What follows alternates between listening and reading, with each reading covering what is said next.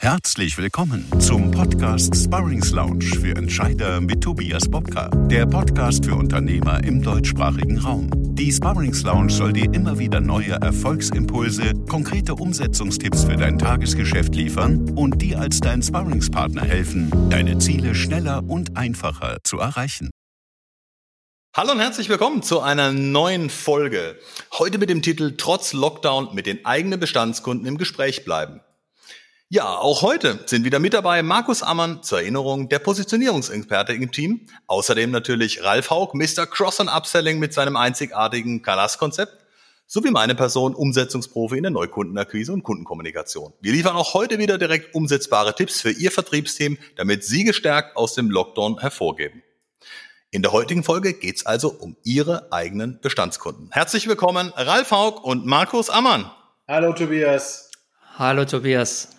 Hallo, grüße euch. Lasst uns auch direkt einsteigen, damit wir möglichst viel Input ähm, unseren Zuhörern heute wieder geben können.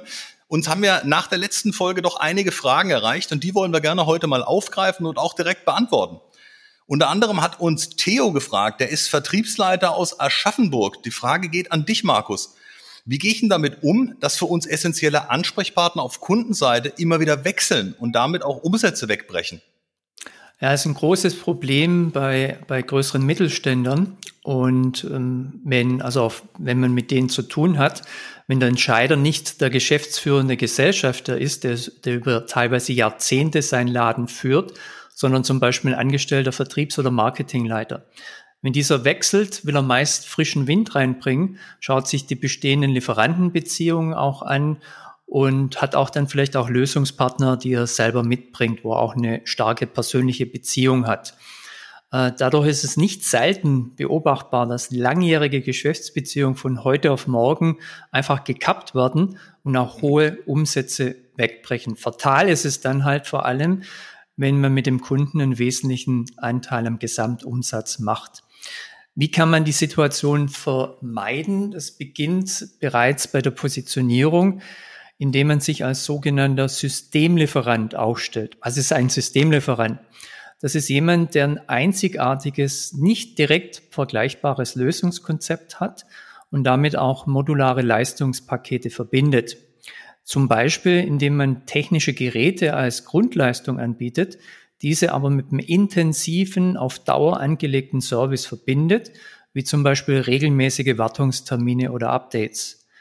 Wenn dieses Konzept auch für den Kunden rund läuft und Erfolge bringt, dann entsteht eine gesunde Abhängigkeit und äh, auch Win-Win-Situation auf Dauer. Ja. Man hat dann auch nicht so die Möglichkeit von heute auf morgen zu wechseln. Ich beobachte es immer wieder bei Kunden, die Anbieter von erfolgreichen Softwarelösungen sind dass die das schon als Teil ihres Geschäftskonzepts drin haben, wo dann halt Wartungsverträge, regelmäßige Updates sind oder ein Grundsystem, ein ERP-System ist, wo man nicht von heute auf morgen wechseln kann, weil die ganzen Geschäftsprozesse im Unternehmen davon abhängen.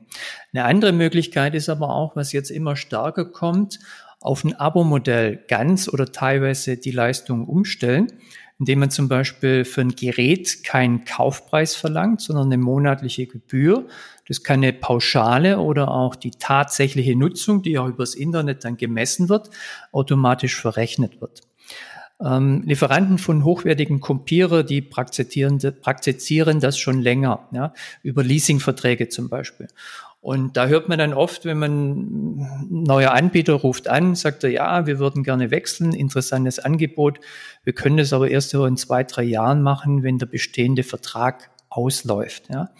Und jemand, der dann halt so einen Kunden hat, der hat dann die Möglichkeit in den zwei, drei Jahren, wenn dann vielleicht mal was nicht so optimal läuft oder ein anderer Anbieter vor der Tür steht, das dann wieder durch mehr Nutzen dann wieder wettzumachen. Wichtig bei den ganzen Ansätzen ist, dass man aber ständig auch in der Positionierung am eigenen Nutzen arbeitet, den von den Kunden kontinuierlich erhöht und damit aber auch immer einen Vorsprung vom Wettbewerb herausarbeitet, sonst geht auch das langfristig schief. Heißt ein ganz, ein ganz essentieller Punkt ähm, ist in dem Fall ja auch, dass du A in Kontakt bleibst, also mhm. gerade auch während der Zeit, das haben wir immer wieder mal das Thema, ähm, dass dann im Vertrieb gesagt hat, ja, wir haben doch erst mit dem telefoniert vor ein paar Monaten, klar, nur momentan, gerade während der Pandemie, sind Monate ähm, gefühlte Lichtjahre schon, weil sich viel, viel mehr verändert in viel höherer Geschwindigkeit. Das heißt, auch Ansprechpartner können sich geändert haben und äh, wir haben es ja letztes Mal auch schon aufgegriffen. Vielleicht ist es manchmal einfach ganz sinnvoll, mal nachzusagen, ob mein Ansprechpartner überhaupt noch da ist. Und wenn nicht, äh, rechtzeitig zu erfahren, okay, der wechselt in einem Monat oder in zwei Monaten, was auch immer. Wie kann ich mich darauf vorbereiten? Weiß man denn schon, wer der Nachfolger wird? Wo kommt er her? Was macht er so? Also auch da so ein bisschen äh, mal, Investigativjournalismus zu betreiben für sich selber und ähm, auch frühzeitig zu erfahren, wann den Ansprechpartner mhm. wechseln, weil in den seltensten Fällen ist es ja so, dass die komplett von heute auf morgen wegbrechen. Mhm. Da muss ja irgendwas vorgefallen sein. Mhm. Aber im Normalfall, selbst wenn jemand kündigt oder woanders hingeht, dann weiß ich das ja zumindest mal ein paar Tage oder Wochen vorher. Das heißt, ich muss einfach nur, und das hast du ja auch schon gesagt, im Gespräch bleiben mit den Kunden und auf der anderen Seite dafür sorgen, dass die sich vielleicht auch aktiv bei mir melden, dass ich ein gutes Verhältnis habe und auf der anderen Seite auch selber informiert wäre und sage, hey, bei uns tut sich was, da verändert sich irgendwas, um dann auch, sag mal, relativ schnell ins Gespräch einsteigen zu können. Wie siehst du das, Ralf? Ja, es ist immer sinnvoll, innerhalb äh, des Unternehmens mehrere Ansprechpartner oder mehrere Kontakte aufzubauen.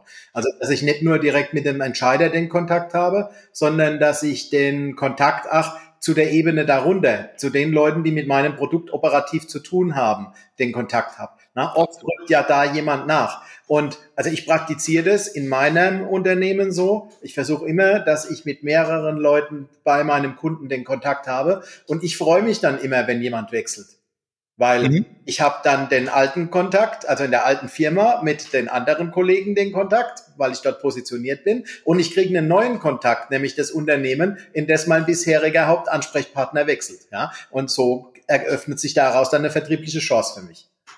Ja, absolut. Und vor allem selbst wenn er innerhalb von Unternehmen wechselt, kann das ja auch ganz neue Bereiche aufgeben. Sei es eine neue Tochtergesellschaft oder sei es auch eine andere Abteilung. Wenn du vorher im Vertrieb warst und jetzt im Marketing als Beispiel, kann das Marketing ja auch ein spannender Kontakt sein, weil auch da vielleicht wieder Themen auffallen und sagen, Mensch, wie macht man das und das? Also auch da kann es ja spannende Chancen geben. Und genauso draußen ist es ja auch so. Das eine ist vielleicht äh, die Entwicklungsabteilung gewesen und im nächsten Bereich ist es halt ein anderer Technikbereich, der genauso spannend sein kann. Man weiß es oftmals im Vornherein ja gar nicht. Ja, vollkommen richtig. Also dieses fokussiert sein auf meinen Ansprechpartner und ich konzentriere mich auf diesen einen Kontakt.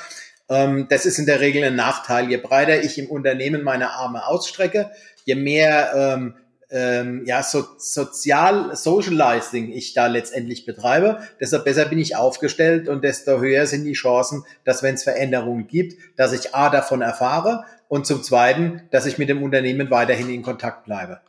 Mhm. Die zweite Frage, die reingekommen ist, kam von einer Zuhörerin, äh, Katrin, und die ist Unternehmerin aus Rostock. Die ging an dich, Ralf, und mich. Welche Themen eignen sich denn besonders gut im Moment, um mit meinen Bestandskunden im Dialog zu bleiben? Vielleicht fängst du mal an, Ralf, was dir so einfällt. Gerne, Tobias. Ne? Ähm, also was äh, ein ganz super Punkt ist, ist dieses Thema Ansprache auf Wirklichkeit. Also überall, wo ich etwas wahrnehme, was mit dem Unternehmen oder dem Bereich, dem Produkt, den Dienstleistungen, die dieses Unternehmen ähm, seinen Kunden anbietet, zu tun hat, das kann ich nutzen als Kontaktanlass. Ja, also mhm. das ist zum Beispiel ein Zeitungsartikel, wo ähm, äh, aus der Logistikbranche jetzt. Ne? Und mhm. ähm, ich nehme den Artikel, sende ihn per Mail an meinen äh, Ansprechpartner bei meinen Logistikern weiter und sage, hier, interessanter Artikel, hast du schon gesehen. Ja? Ähm, das kann ich dann, oft kommen da Reaktionen dann und ich kann das auch nutzen, um einen Telefonhörer in die Hand zu nehmen und dann anzurufen. Du hast ebenso in einem Nebensatz gesagt, nach drei, vier Monaten sich wieder zu melden, ist zu wenig. Ja, also das ist im Moment in der Zeit, in der wir momentan sind, ähm, das sind fast Lichtjahre, ne, was da im Unternehmen alles passieren kann. Ähm, dieses regelmäßige Kontakt halten, das ist eine Geschichte, die extrem wichtig ist. Telefon ist unter Umständen schwierig, weil einfach den Telefonhörer in die Hand nehmen und äh, anrufen ähm, ja, ich erreiche den dann halt nicht. Ich weiß auch nicht, in was für einer Situation, wenn ich ihn erreiche, er gerade steckt, hat er überhaupt ein offenes Ohr für mich. Womit wir gute Erfahrungen gemacht haben, ist, kurze Termine zu Videocalls zu verschicken. Na, beim Videocall ist es selbstverständlich, dass ich den terminiere. Weil ich muss ja vor der Infrastruktur sitzen, ne? muss ja am Rechner sitzen. Ne? Absolut. Ich kann nicht einfach das Handy in die Hand nehmen. Und wenn ich so ein Videocall dann äh, terminiert habe, so kurzes Update oder sowas als Schlagwort, dann ähm, ist mein Ansprechpartner auch da, wenn er zusagt. Und dann hat er auch Zeit in der Regel und dann hört er mir auch zu. Also das ist im Moment ein ganz probates Mittel, zu sagen, hey, ich lade dich ein zu einer Zoom-Session oder was für ein System auch immer genutzt wird. Und wir reden mal zehn Minuten beim Kaffee, ne? gemeinsamer Kaffee äh, beim Videocall. Ähm, das ist tatsächlich ein adäquater Ersatz für den Vertriebsbesuch, den man in der Vergangenheit gemacht hat. Also das ist eine gute Geschichte. Ein weiterer Ansatz ist äh, wenn sich der Kunde von sich aus meldet, jede Reklamation äh, zum Beispiel, ja, oder jede Nachbestellung von Verbrauchsmaterial, da muss ich dann als Vertriebler einfach sorgen innerhalb meines Hauses, dass ich das mitbekomme, dass da was ist, dass da was anliegt. Eine Reklamation landet ja normalerweise in der Serviceabteilung oder eine Nachbestellung in der Logistik. Und kriege ich als Vertriebler nicht unbedingt mit. Wenn ich aber dafür sorge, innerhalb meines Hauses, dass man mir eine Rückmeldung gibt, wenn da was ist, dann kann ich das als Kontaktanlass nehmen und kann mich melden. Und das löst bei meinem Kunden dann wieder ein sehr wohliges Gefühl aus, denn äh, die kümmern sich, hey, der kriegt es mit. Ich habe mich gar nicht an ihn gewandt und er kriegt es trotzdem mit und fragt nach und guckt, dass das alles läuft. Ja, also das sind so äh, ganz gute Möglichkeiten, um einen natürlichen äh, Gesprächsansatz zu haben, ohne dass der andere direkt das Gefühl hat, der ruft an, weil er mir was verkaufen will. Absolut. Was hältst du zum Beispiel von Themen äh, wie Glückwünschen? Fallen dir da Dinge ein, wo sagt, wann macht es aus deiner Sicht Sinn, zum Beispiel mit Glückwünschen oder das als Gesprächsanlass zu nehmen, um Kontakt aufzunehmen? Ja gut, wenn ich mitkriege, der wird, ist befördert worden oder wenn ich mitkriege, die haben jetzt einen großen Deal gemacht irgendwie oder einen, wirtschaftlichen Erfolg oder eine, eine, äh, ein schönes Projekt gewonnen oder sowas, ja, ja. macht durchaus Sinn, äh, da Glückwünsche zu senden. Ich würde es halt auch versuchen, persönlich zu tun und nicht ja. per Mail. Ja, das ist, in der Mailflut gehe ich unter in der täglichen. Und in Mail habe ich auch keine Möglichkeiten, die Beziehungsebenen zu stärken. Das kann ich nur tun, wenn ich persönlich mit den Leuten in Kontakt trete. Und wie gesagt, mein Favorit im Moment, das über einen Videocall zu machen, weil ich darüber die volle Aufmerksamkeit meines Gesprächspartners habe. Absolut. Es kommt ja auch immer darauf an, wie mein Gesprächspartner oder das Unternehmen des Gesprächspartners im Moment aufgestellt ist. Es gibt ja ganz viele, die immer noch normal erreichbar sind über Telefon, solange die nicht im Homeoffice sind. Ja. Ähm, wenn die im Homeoffice sind, klar, dann werden nicht immer alle Telefonnummern gleich umgeschalten und das wird erstmal äh, irgendwo intern angenommen und dann weitergeleitet. Das wird dann schon schwierig, da gebe ich dir recht. Aber bei vielen Sachen, ich habe auch die Erfahrung die letzten Wochen gemacht, ist es tatsächlich so erstaunlicherweise, dass man doch die Leute per Telefon auch kriegt. Und wenn man dann genau das aufgreift, was du sagst, hey, ich will gar nicht lange ähm, rumreden, lassen Sie uns doch mal wieder einen gemeinsamen Videocall machen mit einer netten Tasse Kaffee, so sehen wir uns, haben zehn Minuten. Deswegen finde ich auch die Kombination von Telefon und Videochat mhm. ähm, eine super coole Kombi, weil so kann jeder sich das raussuchen, was er will. Der, der sagt, ich bin nicht sehenswert heute, der, der sagt, ich will lieber mit dir telefonieren. Und der, der sagt, ich habe mich extra zurecht gemacht, mit froh, wenn endlich mal jemand das sieht, ähm, dann kann, das, da kann der Videocall die deutlich bessere Möglichkeit sein. Hat man ja auch definitiv. Ich glaube, es gibt auch ganz viele andere Sachen. Also wenn man das Thema denkt, Online-Terminvereinbarungen, stellen ja ganz viele um auf das Thema Online-Terminvereinbarungen mittlerweile, um solche Dinge abzustimmen. Auch das kann ich zum Beispiel dem Kunden doch einfach mal sagen. Und sagen Sie, bei uns können Sie in Zukunft Serviceintervalle, wenn ich jetzt an Autohäuser denke oder auch an andere, können Sie bei uns ganz bequem online machen. Sie brauchen gar nicht mehr auf eine Rückantwort warten, weil bei uns sind die Termine mit dem Terminkalender oder Servicekalender schon so ähm, ähm, abgedatet und abgeglichen, dass Sie da jederzeit genau wissen, der Termin geht und der geht nicht. Also auch das ist ja eine super Möglichkeit, über solche Dinge mal zu informieren oder auch, wir hatten letzte Woche das Thema Verfügbarkeit, Liefersicherheit oder auch die Preisentwicklung auf Lieferantenseite. Ja. Was tut sich da? Wie bewegen sich die Märkte? Wenn man so eine Brancheninfo zum Beispiel bekommen hat oder eine Studie an der Hand hat, wo man sagt, Mensch, das ist super interessant, ich leite Ihnen die mal weiter. Da ist der eine oder andere mega begeistert, weil da Sachen drinstehen, wie, wie entwickeln sich zum Beispiel die Handelsspanne im Großhandel in bestimmten Bereichen oder äh, ist, äh, woher kommt der Preisdruck? Wie kann ich dem entgegnen? Wo gibt's neue Chancen am Markt? Was hat hat sich als, als äh, neue Chance auch als positiv erwiesen und und und. Also sowas kann ich ja zum Beispiel auch machen. Ne? Ja, also ich kann momentan unheimlich punkten, wenn ich meinen Kunden Dinge zur Verfügung stelle, Informationen liefere, ähm, die ihnen in ihrem Geschäft weiterhelfen. Ne? Ohne dass ich direkt was davon habe, ohne dass ich direkt da äh, was dafür will das Thema Reziprozität, das funktioniert schon. Die kommen schon irgendwann wieder mit dem Gefühl, jetzt muss ich dem auch einen Stein in den Garten schmeißen und dann kriege ich das wieder zurück, was ich da als Einsatz geleistet habe. Aber erstmal in Vorleistung zu treten, ohne eine Gegenleistung direkt zu erwarten, das ist was, was bei den Leuten momentan extrem gut ankommt. Ja, absolut. Dann kommen wir auch zur nächsten Frage schon. Äh, die kommt von Peter aus Heilbronn, die ist an Markus gerichtet. Bei uns steht meist der Neukunde im Fokus. Wie schaffen wir es denn, die schlummernden Verkaufspotenziale bei unseren Bestandskunden zielgerichtet anzugehen? Mhm. Also in der Regel ergeben sich ja Aufträge erst, wenn der Kunde quasi mit Auftrag droht oder wenn man es auch dann gezielt in einem Vertriebsprozess, zum Beispiel auf einer Messe oder über Mailings dann abfragt. Was in der Regel gar nicht beachtet wird oder systematisch bearbeitet wird, ist so dieser latente Bedarf. Also wo nicht schon ein Budget oder ein konkretes Projekt damit verbunden ist. Aber auch das kann man systematisch abfragen und der Ralf hat vorher das sehr gut gesagt. Einfach die Kommunikation jetzt auch als Service, als Kundenpflege zu betrachten und da dann regelmäßige Update-Gespräche zu führen und in denen halt dann eine Inventur zu machen und mal auf die aktuelle Situation einzugehen. Wie geht's denn euch? Hat sich seit dem letzten Mal, wo wir äh, geredet haben, was verändert? Welche neuen Herausforderungen, Ziele stehen gerade an? Und dann halt so überzuleiten, wenn es dann passt, wünschen Sie sich dafür eine Lösung und die dann entweder direkt anbieten oder zumindest eine Verkaufschance aufzunehmen, die dann zum geeigneten Zeitpunkt abgearbeitet werden kann. Also wenn die sagen, also wir haben jetzt das oder so, aber es steht jetzt gerade eine Messe an, äh, wäre durchaus interessant, wenn wir da eine Lösung hätten, wenn sie auch uns ein Angebot machen, aber es kommt erst in einem halben Jahr zum Tragen. Ja. Klassisch geschieht dies oder früher geschah dies über Kundenrundreisen, in dem halt Kunden im regelmäßigen Turnus besucht wurden oder dann halt gesagt, ich bin jetzt gerade nächste Woche bei Ihnen in der Region. Was halten Sie davon, wenn wir uns auf einen Café treffen, wenn ich bei Ihnen im Unternehmen vorbeikomme und wir mal wieder ein Gespräch führen dann, ja. In der aktuellen Situation ist das halt nicht immer möglich. Hier muss man, wie der Ralf oder du auch vorher gesagt hast, halt telefonische Maßnahmen oder dann halt ein Online-Meeting also das kann man sehr gut machen. Ich mache das auch immer wieder, indem ich dann halt Kunden per E-Mail oder über Xing anschreibe und dann sagen, ah, was halten Sie davon, wenn wir uns mal wieder austauschen?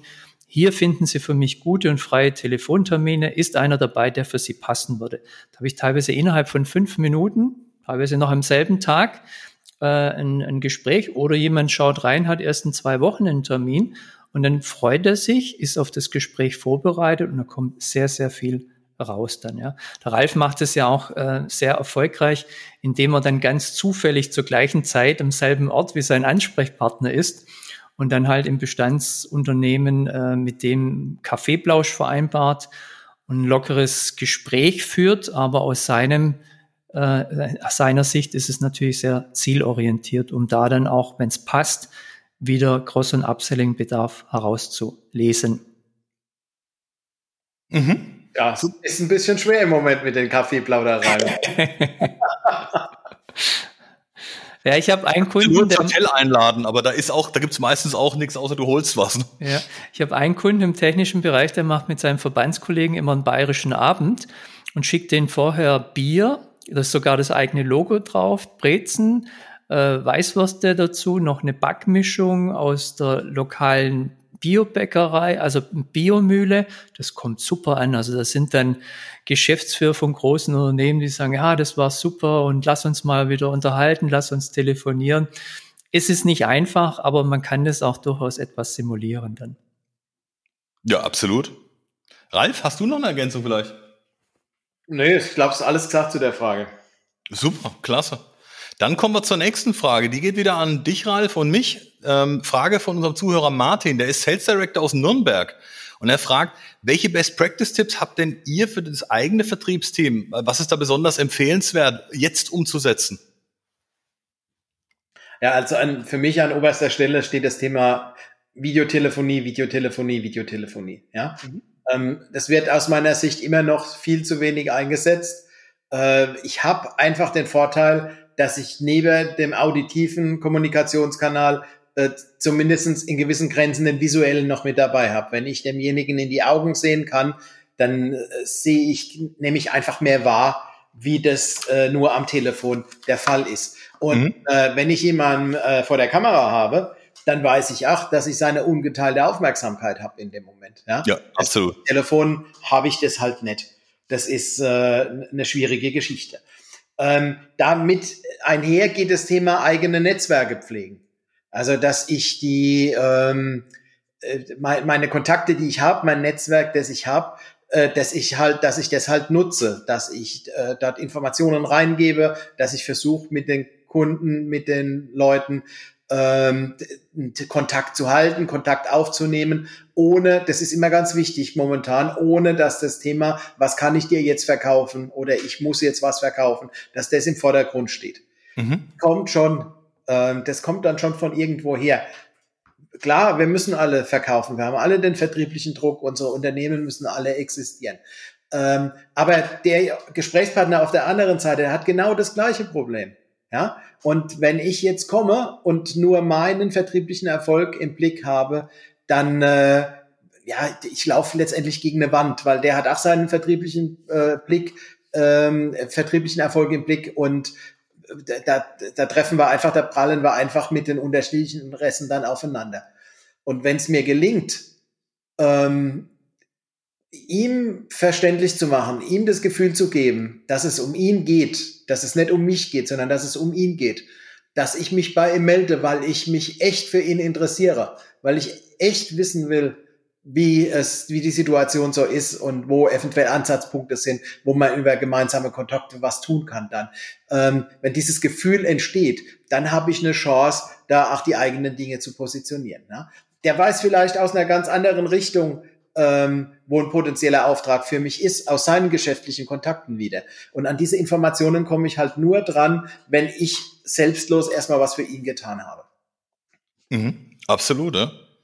Äh, du hast vorhin auch einen wichtigen Punkt genannt, das Thema Branchentrends. Ne? Also auch wirklich so in den, in den Branchen der eigenen Kunden drin sein. Ne? Und auch überlegen, Mensch, was gibt's denn vielleicht, was ich in anderen Branchen gesehen habe, was man vielleicht ganz einfach fürs Geschäftsmodell des eigenen Kunden auch adaptieren kann. Ne? Ja. Also einfach mal zu gucken und sagen, hey, gibt's irgendwas, was ich letztens gesehen habe, was mir wieder einfällt und ist es für einen meiner Kunden vielleicht auch ein Thema? Wie, wir hatten es vorhin das Thema Services. Ne? Also ich kann mich erinnern, vor vielen Jahren ähm, haben alle geschrien und sagen, ja, ja, der Handel mit seinen ganzen Garantieverlängerungen. Also mittlerweile muss ich sagen, die meisten Maschinenbauer haben das Gleiche auch mittlerweile adaptiert. Es hat dann ungefähr zehn Jahre gedauert, aber mittlerweile sieht es keiner mehr als lästig an, sondern als äh, einen tollen Zusatzverkauf. Warum soll ich nicht eine Garantieerweiterung oder Verlängerung oder ein, ein äh, Upgrade oder was auch immer man machen will, genauso dazu verkaufen wie den Service Call oder äh, die Möglichkeit 24/7 erreichbar zu sein oder was es nicht alles so im Servicebereich gibt mittlerweile. Also auch solche Dinge sich mal anzugucken. Ne? Was machen andere Branchen da und kann ich die auf meine Branche nicht auch irgendwie adaptieren?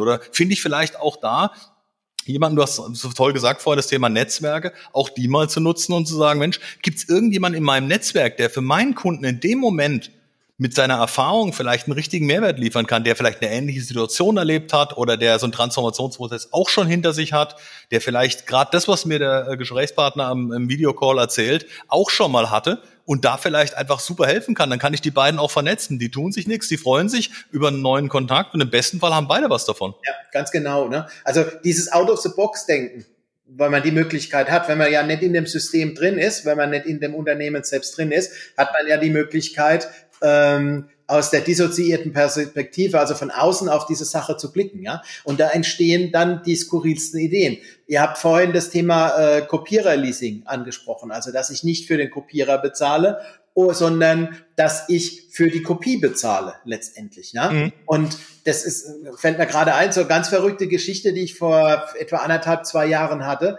bei einem Kunden der, die haben Tore äh, geliefert, so ne, mechanische Tore ja. ähm, mit Elektroantrieb und Fernsteuerung und allem so drum und dran. Und da sind wir auf die Idee gekommen, warum machen wir das nicht wie in der Kopiererbranche?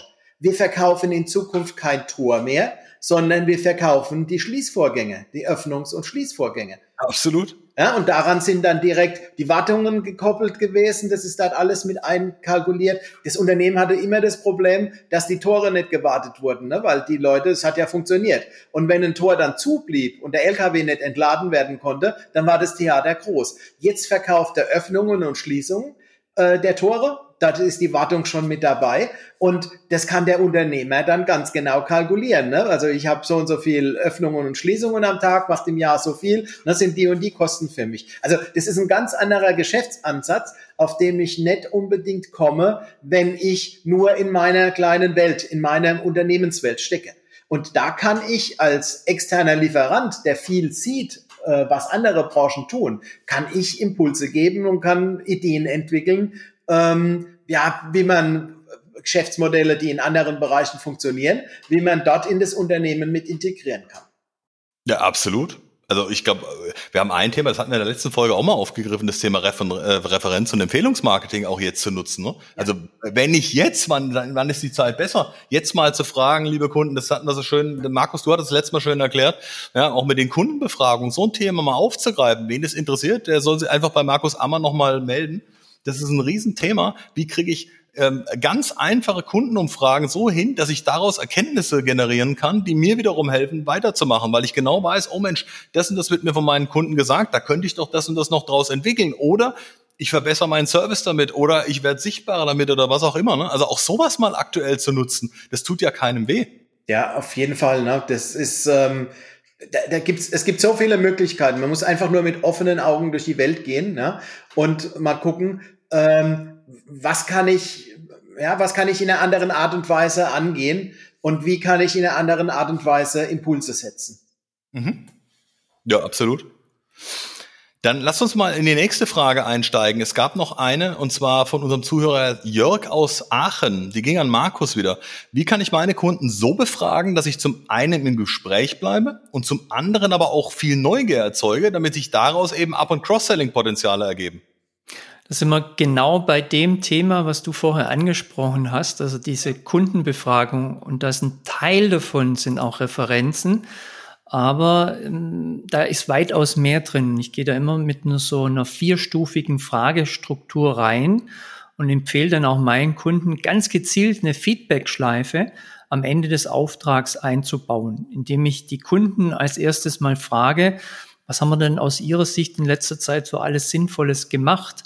Einfach mal die Leistung aus Sicht der Kunden abfragen. Und da kommen oft Nebensächlichkeiten, also für uns Nebensächlichkeiten raus, was aber vom Kunde ganz wertvoll war. Das kann ich natürlich dann auch noch gezielter zum Beispiel im Marketing einsetzen. Und die zweite Frage ist, was hat es Ihnen eigentlich bisher so konkret gebracht? Da kommt der materielle Mehrwert heraus. Und äh, da kann man natürlich auch gezielt nachfragen, ob sich der Kunde wünscht, dass das noch zusätzlich gesteigert wird oder ob er vielleicht so eine Idee hat, wie man ihn dabei noch unterstützen kann, also den Ball auf die Kundenseite spielen. Ich frage dann auch oft, ja, was wäre da für Sie optimal? Wie könnten Sie sich vorstellen, dass wir da noch intensiver zusammenarbeiten? Ja? Die dritte Frage zielt dann auf den emotionalen Mehrwert ab. Das kann zum Beispiel sein, welche Dinge empfinden Sie in unserer Zusammenarbeit besonders angenehm? Auch daraus ergeben sich dann wieder weitere Serviceangebote, wie zum Beispiel äh, eine über die normalen Geschäftszeiten hinausgehende Hotline. Wenn man zum Beispiel immer wieder erwähnt wird, ah, ich fand das total klasse, dass ich Sie da am Samstag mal erreicht habe, dann kann man sich drüber nachdenken, ob man da dann eine Hotline am Abend oder auch am Samstagmorgen mal einrichtet. Und die vierte Frage, die zielt ganz gezielt auf das ähm, Verbesserungspotenzial ab. Und die formuliere ich immer in einem gewissen, mit einer gewissen Formulierung, auch in einer gewissen Tonalität. Wenn Sie uns einen Tipp hätten, wie wir den Nutzen für unsere Kunden noch zusätzlich steigern könnten, was wäre das? Da gibt es sich zum einen mal Verbesserungspotenzial, aber man kann dann auch in die Tiefe fragen, wäre das auch für Sie interessant, wenn wir das noch anbieten? Und wenn man das so vorgeht, dann schlägt man mehrere Fliegen mit einer Klappe. Also man erhält ehrliches Feedback von den Kunden, kitzelt zusätzliche Verkaufschancen heraus, indem man sich gemeinsam Gedanken über mögliche oder zusätzliche Schritte macht, erhält Hinweise auf Verbesserungspotenzial und mögliche neue Angebote und dann aber auch ganz, ganz wichtig fürs Referenzmarketing Zitate und Erfolgsbeispiele. Mhm. Markus, wenn ich da einhaken darf, also man kann das selbst machen, das mhm. funktioniert. Ähm, ich habe aber die Erfahrung gemacht, wenn ich das durch jemanden machen lasse, durch jemanden Dritten machen lasse, ja, mhm. dass die Wirkung noch viel, viel größer ist.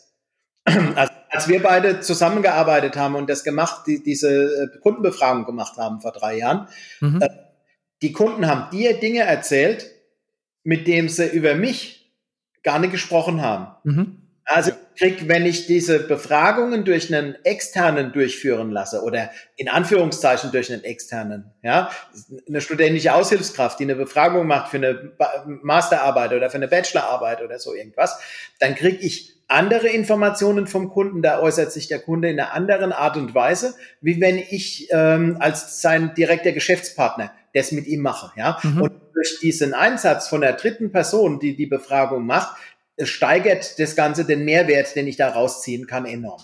Ja, ich, ich stelle das immer wieder fest, dass dann meine Kunden, für die ich solche Befragungen durchführe, dann sagen, warum sagen das unsere Kunden eigentlich nicht, wie toll wir sind, was die an uns schätzen? Ich glaube, das ist ein psychologischer Effekt, wo die dann die Kunden sagen, die interviewt werden, naja, das, die wissen das ja eh oder der weiß ja eh, was wir zusammen machen. Vielleicht will er ihm auch nicht so sehr um den Bart gehen. Und äh, was ich dann halt immer mache, in die Tiefe fragen und wenn man dann gelobt wird, dann nochmal ein zweites, drittes Lob zu erfragen, wenn man selber derjenige ist, über den man spricht, das ist dann vielleicht auch manchmal schwer. Ja, vielleicht haben sie auch Angst, dass die Preise erhöht werden, wenn sie ja. Absolut, nee, aber spannender Aspekt auf jeden Fall. Lasst uns mal in Frage 6 einsteigen. Die kommt vom Thomas, der ist Unternehmer aus Kaiserslautern und die Frage geht wieder an Ralf und mich. Ähm, wie kann ich denn aktuell schnell erkennen, ob externe Unterstützung für mein Vertriebsteam jetzt genau richtig und auch notwendig ist? Also er aus Unternehmerbrille quasi möchte wissen, ja, woher weiß ich denn jetzt eigentlich, ob mein Vertriebsteam gut aufgestellt ist oder ob es nicht doch gerade Sinn macht, gerade in der Zeit Unterstützung reinzunehmen? Ralf, vielleicht fängst du mal an. Was fällt dir dazu ein? Für mich ist das deutlichste Indiz, dass das äh, Vertriebsteam Unterstützung braucht, wenn die Chancenliste immer länger wird ja, also ich weiß nicht, ob du den Effekt auch kennst. Absolut. Ähm, ich als Chef unterhalte mich mit meinen Mitarbeitern und ich krieg dann tolle Stories erzählt, was für klasse Kontakte sie gemacht haben in der letzten Woche, ja. Und äh, da ergibt sich eine Chance. Und wenn ich da dann nachhake, eine Woche oder 14 Tage später, ähm, dann stelle ich immer wieder fest in der Begleitung im Unternehmen, hoppla, alles nur heiße Luft die erzählen mir was. Und je, je besser die Geschichten werden, desto heißer ist meistens die Luft. Also das ist für mich so ein, wenn ich Vertriebsteams zu coachen habe, ein ganz deutliches Zeichen, hey, da stimmt irgendwas nicht, da funktioniert irgendwas nicht. Ähm, es will sich ja keiner die Blöße geben und sagen, hey, es läuft nicht bei mir. Ja? Also äh, Chancenliste, ein Indikator, der äh, da ähm, äh, herangezogen werden kann. Ein anderer Indikator ist das Thema ähm, Angebote und Rabatte bei Angeboten. Also je stärker die Nachfrage nach Konditionen wird äh, durch das Vertriebsteam, ähm, ja, desto genauer sollte ich als äh, äh, Chef da reingucken. Weil dann die, die verkaufen nicht mehr richtig, die analysieren ihren Kunden nicht mehr richtig, die können den Nutzen des eigenen Produktes für ihren Kunden nicht mehr richtig darstellen, wenn es nur noch um den Preis geht. Und wenn wir an dem Punkt sind, dass es nur um den Preis geht, dann verlieren wir meistens, weil in der Regel gibt's immer einen, der noch mehr Druck hat wie man selbst und der dann noch günstiger anbietet, um halt zumindest Umsätze zu machen, auch wenn man keine Gewinne oder Erträge äh, macht. Mhm. Deine Erfahrungen da momentan, Tobias? Du, absolut. Also ich, ich glaube, das Rabattthema ist wirklich so ein, so ein, äh, großes Schlagwort, weil im Moment kommt ja ganz oft das Thema, naja, äh, A, erreiche ich keinen bei Corona, ist immer das Erste. Und wenn man dann selber sagt, na gut, dann lass uns mal zusammen anrufen, man kriegt dann doch irgendwie acht von zehn ans Telefon. Dann heißt, naja gut, also der, der ist jetzt wegen der Durchwahl sicherlich nicht rangegangen, sondern es liegt, glaube ich, daran, dass man vielleicht ein bisschen öfter telefoniert hat, als der, der jetzt einem erzählt hat, dass es nicht geht. Und dann ist ganz oft das Thema, dass man halt über Rabatte schnell versucht, seinen Umsatz zu machen. Ähm, und ganz oft, das erlebe ich immer wieder und das fasziniert mich, also seit Jahren schon, dass die Rabatte von den allermeisten Vertriebsmitarbeitern eingeräumt werden, bevor der Kunde überhaupt gefragt hat. Ja, da kann ich Ihnen auch noch ein paar Prozente machen.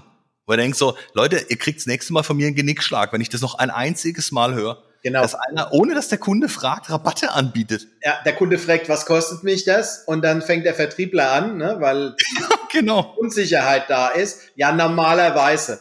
Und dann ist der Weichmacher schon gesetzt, ne, wo der Kunde weiß, okay, hier gibt's eine Möglichkeit, die Preisschraube zu drehen. Ja, genau. Oder was können Sie noch am Preis machen, wenn die Frage kommt? Ja? Also da gibt's ja Kollegen von uns, die immer so nett gesagt haben, wir können die Nullen ausmalen ja, oder Kreise drumherum basteln. Genau, oder in ähm, schreiben statt in Blau. genau. Aber auch da mal standhaft zu bleiben im Moment und zu sagen, ey, ganz ehrlich, wir haben uns doch seriös Gedanken gemacht um die Preisfindung. Genau. Was würden Sie jetzt denken, wenn ich Ihnen jetzt 30 Prozent Rabatt einräume, dass ich Sie sonst beschissen hätte? Also das muss man ja auch mal sehen, was steckt denn dahinter? Da muss ich einfach mal preisstabil bleiben und sagen, nee, wir haben uns ordentlich Gedanken gemacht. Sie können davon ausgehen, so wie Sie uns immer erlebt haben, dass wir das seriös kalkuliert haben und dass wir beide profitieren davon, logischerweise. Ich muss auch mein Geld verdienen, genauso wie Sie gegenüber. Nur dann haben wir beide langfristig die Chance, A, zu überleben, B, Spaß dran zu haben und damit auch voneinander in Zukunft da zu sein. Weil wenn eine Seite leidet, dann hat das nichts mehr mit Partnerschaftlichkeit zu tun. Und das verwechseln viele. Ich kenne ja noch diese alten Sprüche, sehr lang genug geprägt worden, der Kunde ist König. Heute wird man vielleicht eher sagen, solange es sich so benimmt und auch Partnerschaft so definiert. Partnerschaft kann nicht immer zu Lasten einer Seite gehen. Ne? Ja, also auf die Frage, wie sieht's denn mit Corona-Konditionen aus? Dann zu antworten, naja, wenn Sie wollen, können wir gerne noch 20 Prozent draufschlagen für den höheren Aufwand, den wir momentan haben. Genau, oder ich kann Ihnen mal einen Test vorbeischicken. Ja. Der sagt dann auch negativ, genauso wie meine Antwort. Ja. Aber das, das Preisthema kann man auch sehr gut mit der Drei-Vorschlagsmethode aushebeln. Also, dass man sagt, das ist so das Mindeste, um das Ziel zu erreichen, die Herausforderung zu meistern, den Engpass zu lösen. Dann gibt es ein Aufbauangebot und dann gibt es das rundum sorglos Paket. Und seit ich das mache oder auch bei Kunden eingeführt haben, ist die Preisdiskussion fast nicht mehr da. Weil wenn es dem Kunden zu teuer ist, dann kann er das Einstiegsangebot oder das Aufbauangebot machen. Und äh, dann schiebe ich den Ball wieder zum Kunden rüber und ich stelle dann immer fest, würde ich sagen, hm, sag ja, dann machen Sie halt das, das Einstiegsangebot. Bei mir heißt Starterangebot oder Aufbau ja, Herr Ammann, wir wollen ja eigentlich vorankommen. Hm, ja, ist okay, wir machen es so. Ja. Mhm, Oder man kann auch Dinge verpacken, wo man denkt, das ist jetzt ein neuer Kunde, da traue ich mich noch nicht, dass das Angebot einfach zu hoch. Habe ich auch mal gehabt bei einem Steuerberatungskanzlei, Wirtschaftsprüfer auch. Da haben wir dann noch ein Personalthema mit eingearbeitet, das dann nochmal 50 Prozent mehr gekostet hat. Als ich dann mit einer der Partnerinnen telefoniert habe, sagte sie dann, äh, Herr Ammann, um es gleich vorwegzunehmen, wir haben uns für das Optimalangebot entschieden. Das ist zwar teuer, aber wir wollen vorankommen. Die Botschaft war, Junge, du brauchst uns jetzt die einen und zwei nicht erklären. Wir haben das gemacht. Und das war für mich ein Versuchsballon, einfach zu sehen, nehmen die das noch mit? Diskutieren wir überhaupt darüber? Und für die war das ein wertvolles Angebot und äh, das war dann um die Hälfte mehr Budget dann einfach drin. Das hat Ralf vorhin ja auch so schön auf den Punkt gebracht. Es geht um den Kundennutzen. Wenn der Kundennutzen klar ergreifbar ist, dann ist auch völlig egal, in Anführungszeichen, der Preis. Das ist ja immer dieses klassische Beispiel. Ne? Was kostet denn heute ein Standard 47 Zoll Fernseher? Ne? Der kann 200 Euro kosten oder auch 5000 Euro kosten. Die Frage ist, was will ich damit tun? Wenn ich mhm. einmal die Woche Tatort gucken damit, hat er sicherlich andere Anforderungen, als wenn ich 4K und das am liebsten jeden Abend im Heimkino erleben will. Ne? Mhm. Also was kostet dann tatsächlich heute der Standardfernseher? Mhm. Die Frage, die ich auch immer gerne in den Training stelle, sage ich, bevor ihr sagt, bei uns in der Branche geht nur das und das ist ja das äh, Lieblingsthema nach Nord-Süd-Gefälle wo ich auch immer so schmunzeln muss, sage ich, das ist komisch. Ne? Also jede Branche hat ihr eigenes Nord-Süd-Gefälle und, mhm. und manchmal scheint es umgedreht zu sein. Aber das sind so typische Themen. Ne? Ja, also auch gerade jetzt in Corona gilt der alte Spruch, kein Preisnachlass ohne Gegenleistung. Ja. ja. Das ist, Markus, du realisierst es über deine drei Pakete, dass ich unterschiedlichen Leistungen habe. Wenn mein Kunde äh, bei mir bei einem Angebot einen Preisnachlass will, dann reden wir darüber, was lassen wir raus, was lassen mhm ja, oder ähm, äh, reden wir dann über ein größeres Volumen, über eine längere Bindung. Also es muss einfach ein partnerschaftliches Geschäft, es muss eine Win-Win-Situation bleiben an der Stelle. Und das nur auf Corona zu beziehen und zu sagen, hey, im Moment geht's doch allen schlecht und du musst doch was tun und dann kannst du auch 30 Prozent runtergehen, ist doch besser wie, wie gar kein Geschäft zu machen. Nee, ein schlechtes Geschäft ist immer eine negative Geschichte, weil ich ärgere mich in der Abwicklung des Geschäfts dann, wenn ich weiß, ich lege drauf oder ich verdiene nichts damit. Ja? Und vor allen Dingen, ich mache mir auch die Preise kaputt für die Zukunft. Ein Preis, der mal unten ist, den kriege ich schwer wieder hoch. Ja, absolut, aber das sind wir genau bei dem Thema Vor- und Einwände. Ne? Das ist, was wir in unseren Trainings auch immer ähm, trainieren. Den Leuten sagen, hey, lernt doch mal auseinanderzuhalten, was ist denn ein Vorwand und was ist ein Einwand und was ist tatsächlich eine Bedingung.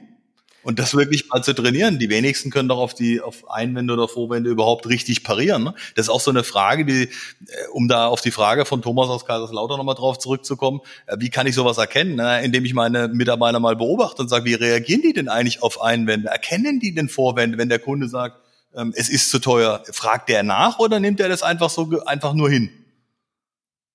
Ja, also solche Themen zum Beispiel mal zu nehmen, aber auch vielleicht sich mal so Frage zu stellen, erlebe ich denn als Unternehmer im Tagesgeschäft, dass mein Vertriebsteam wirklich eigeninitiativ bei den bestehenden Kunden Cross- und Upselling betreibt?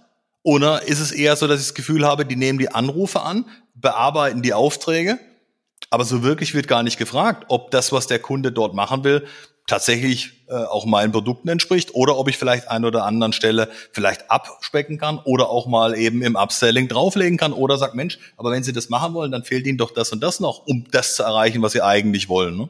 Also auch solche Fragen kann ich ja bewusst mal mir selber stellen als Unternehmer. Da ändert sich aber auch auf der Einkäuferseite seit ein paar Jahren, jetzt beschleunigt durch Corona, weil sich auch Lieferketten verändern äh, Lieferanten wegbrechen, wo ich dann Ersatz suchen muss, dass man weggeht, so klassisch, wir haben ein Ziel, wir brauchen 20 Prozent weniger, wie können wir den äh, Verkäufer oder den Lieferanten entsprechend drücken und dann aber auch hergehen und zu sagen, was habt ihr für Ziele? Ja, wie können wir euch unterstützen? Da kommen dann so Dinge raus, wo man dann halt sagt, ja, wenn wir jetzt den Auftrag so machen oder später machen, dann könnten wir die Produktion besser auslasten, dann können wir euch da entgegenkommen. Also dieses partnerschaftliche Verhandeln, auch bei großen Einkaufsvolumen, kommt, kommt immer mehr dann, ja. Und ähm, da, da ist dieses, was der Ralf auch sagt, einfach dem anderen zuhören, eine persönliche Beziehung aufbauen und schauen, wie können wir da eine Win-Win-Situation rausholen. Das wird auch dann auf der Verkaufsseite immer wichtiger. Also die, die Feindbeziehung schwindet. Das ist ja oft noch so, ich muss mich darauf vorbereiten, was kommt da alles, wie kann man das machen. Ich habe mal von einem Kunden, der große Einkaufsteams, vor allem in der Automobilindustrie, schult, habe ich auch eine Kundenbefragung gemacht. Da war wirklich ein Ansprechpartner dabei, sagte, wir haben da so alte Einkaufshaudegen gehabt, die haben das wirklich gemacht, die haben Stühle abgesägt, die haben Leute in ein ungünstiges Licht gestellt. Da gab es nichts zu trinken, äh, da war, war es kalt und so weiter. Ja, aber es hat sich geändert. Ein anderer hat dann gesagt, wir haben mal die Feststellung gemacht, war beim großen Energieversorger, die Kraftwerke bauen, sagen sie, wir haben halt jetzt weniger Volumen, trotzdem hat uns die Konzernleitung als Ziel vorgegeben, wir müssen die Kosten um 25 Prozent senken. Wie haben wir das gemacht? Wir haben uns mit den Lieferanten an, an, den Tisch gesetzt und geschaut, wie können wir das gemeinsam machen. Dann wurde halt gebündelt, genau solche Dinge, dass mal Produktionsauslagerung, dass man da Leerzeiten genutzt hat, sagt er, wir haben das dann halt bei einem geschrumpften Einkaufsvolumen, trotzdem Druck 25 Prozent Kosten einzusparen, haben wir das mit den Lieferanten hinbekommen. Ja, Markus, du sagst genau das Richtige, nämlich miteinander. Ja, und diese, diese Einkäufer, die ähm, oder diese Unternehmen, die so harte Einkäufer haben, das sind genau die gleichen Ein Unternehmen, die dann sagen, hey, ähm, es kommt nur noch auf den Preis an, also bei unseren Kunden dann. Ja? Mhm. Ähm, und wenn ich diese menschliche, diese zwischenmenschliche Komponente einfach ganz rauslasse, auch in diesen Bieteverfahren und das, was sich da mhm. Das eine oder andere Unternehmen ausdenkt, ja, wenn ich diese Komponente rauslasse, bleibt nur noch eines und das ist der Preis am Ende des Tages, Zahlen, Daten, Fakten. Und bei der Transparenz, zum Beispiel bei öffentlichen Ausschreibungen, es gibt immer einen, der billiger anbietet, wie ich das tue. Mhm. Wenn ich aber versuche, das Ganze über das Beziehungsmanagement zu machen, ja, und äh, dieses Thema Menschlichkeit, ähm, die, die Leute in ihrem Business auch zu unterstützen, das mit reinnehme in meine Kundenbeziehung, dann spielt halt nicht nur der Preis eine Rolle, sondern mhm. das Ganze drumherum auch eine Rolle. Mhm. Was es mir, wenn ich, um bei deinem Fernsehbeispiel zu bleiben, Tobias, was nützt es mir, wenn ich den Fernseher irgendwo nochmal 15, 20 oder 50 Euro billiger herbekomme und habe dann niemanden, den ich ansprechen kann, wenn ich irgendein Problem habe mit dem Anschließen, äh, weil irgendeine Komponente, die ich mit verbinden will, weil die nicht läuft. Ja, dann äh, sehe ich am Ende des Tages ganz alt aus und ich bezahle am Ende des Tages drauf. Ich denke, das geht nur zusammen. Die menschliche Komponente, die ist ganz wichtig, weil die mir den Zugang zu meinem Kunden äh, verschafft. Nur wenn die Beziehungsebene stimmt, kann ich meine Botschaft und meine Dienstleistung auch zu ihm transportieren. Und die preisliche Komponente, die muss einfach stimmen im Sinne von einem Hygienefaktor. Wenn ich preislich aus der Welt bin ähm, und, und unrealistische Konditionen habe, dann verkaufe ich auch nicht. Aber mhm. mit realistischen Konditionen plus dieser menschlichen Komponente habe ich auch in der momentanen Zeit ganz gute Chancen. Mhm.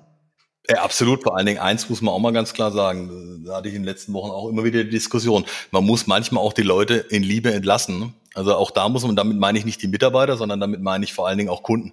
Wenn der Kunde mich ständig mit Preisen unter Druck setzt und äh, mir das Gefühl gibt, meine Dienstleistung oder meine Produkte sind es nicht wert, dann muss ich auch irgendwann sagen, dann brauchst du sie offensichtlich auch nicht. Und da muss ich mir auch selber als Unternehmer irgendwann die Frage stellen, entweder ich schaffe es, meinen Kundennutzen so zu demonstrieren und so aufrechtzuerhalten, dass dafür ein Mehrpreis auch holbar ist, oder mein Geschäftsmodell insgesamt ist halt am Schwinden, warum auch immer. Dann muss ich es entweder verändern oder es ist zum Scheitern verurteilt. Dann ist aber Sterben auf Raten auch keine bessere Lösung. Dann muss ich halt den Cut machen und sagen, jawohl, ich muss mich von dem Geschäftsmodell oder von dem Bereich dann trennen wenn es wirklich kein Ding hat. Das ist ja auch genau das, was man auch mit den Mitarbeitern ganz offen diskutieren muss und sagen, wenn ihr sagt, der Marktpreis ist so und so nicht mehr durchsetzbar. Und wir kriegen die Spanne in Zukunft nicht mehr hin. Und wir wissen aber, wir haben die und die Kosten laufen, die wir nicht ändern können. Ja, dann ist das Geschäftsmodell irgendwann zum Scheitern verurteilt. Und dann ist es manchmal besser, das Geschäftsmodell gleich einzustampfen oder schnell zu verändern, aber nicht ewig abzuwarten und darauf zu hoffen, dass irgendeine göttliche Fügung das Ganze noch richten wird.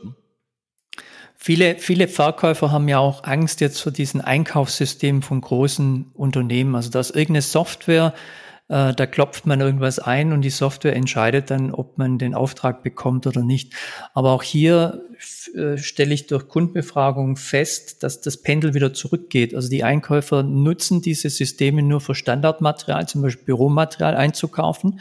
Aber wenn es um wichtige Dinge geht, sagen die, nutzen wir das gar nicht mehr so. Ich bin da gar kein Freund davon, weil da viel, viel mehr drum kommen, wie kann man da eine Win-Win-Situation herstellen. Auch diese persönliche Beziehung, ja, auch ähm, in dem Kraftwerkbereich hat einer gesagt, wir haben halt festgestellt, wenn wir unseren Lieferanten entgegenkommen, eine gute Kommunikation haben, dann sind wir halt, wenn es schwierig wird, ja, dann unterstützen die uns auch. Wenn wir auf der Einkaufsmachtseite sind, dann müssen die halt äh, den Druck aushalten oder dem Druck nachgeben. Und wenn es für uns schwierig wird, dann können wir durch diese Win-Win-Situation, intensivere Kommunikation, stehen wir dann besser da, wo die sagen, ihr habt uns geholfen, jetzt helfen wir euch. Ja, absolut. Definitiv. Ja, ähm, zum Abschluss vielleicht noch ein kurzes Zitat, was, glaube ich, ganz gut beschreibt. Äh, das hat Bertolt Brecht mal gesagt, wer kämpft, kann verlieren. Wer nicht kämpft, der hat schon verloren. Das vielleicht auch so ein bisschen äh, zu, der, zu der Stimmung aktuell. Ähm, liebe Zuhörer, kämpft da draußen weiter. Es wird sich definitiv lohnen. Wenn ich was anpacke, dann wird es auch chancenreich sein und dann wird es auch genug Chancen da draußen geben, die sich am Ende des Tages auszahlen. Ich glaube, das hat man heute mit den vielen Best Practice Tipps, die wir jetzt heute auch im, im Dreierkonstrukt wieder geliefert haben, mehr als gezeigt. Es gibt genug, was ich die nächsten Wochen machen kann, bevor ich also verzweifle, vielleicht einfach die Dinge mal ausprobieren. Wir haben auch im Moment ein neues White Paper draußen, nennt sich Erfolgreich, der Trise Trotzen, die Top 10 Erfolgspartner für ihren Vertrieb. Einfach mal angucken, werden wir auch verlinken. Und wer einfach noch mehr Best Practice Tipps in Zukunft haben will, dem empfehle ich doch einfach mal auf unser aller YouTube, Facebook, Instagram, Xing oder LinkedIn-Kanäle zu gucken. Da finden sich ganz unterschiedliche Ansätze. Jeder von uns verfolgt ja so ganz eigene Themen auch. Und ich glaube, äh, aus der, aus der Summe der, der drei Kompetenzen, die wir jetzt auch hier zeigen, ist es ganz, ganz spannend für Sie als Zuhörer da draußen, das eine oder andere einfach mal auszuprobieren, mitzunehmen und mit dem Ganzen dann sicherlich auch ein teilweit mehr Erfolg zu haben und vor allen Dingen auch viel Spaß im Team zu haben. Und äh, ja, jetzt sage ich nur ganz, ganz herzlichen Dank euch beiden, dass ihr wieder dabei wart. Äh, geht ja schon bald äh, weiter mit der Folge drei wo wir uns auch sehr drauf freuen auf jeden Fall. Und äh, ja, ansonsten wünsche ich nur mit motivierenden Grüßen bis zur nächsten Folge und sage euch beiden nochmal ganz, ganz lieben Dank für heute. Bis bald. Bis bald. War wieder eine spannende Geschichte. freue mich aufs nächste Mal. Absolut. In dem Sinne. Tschüss.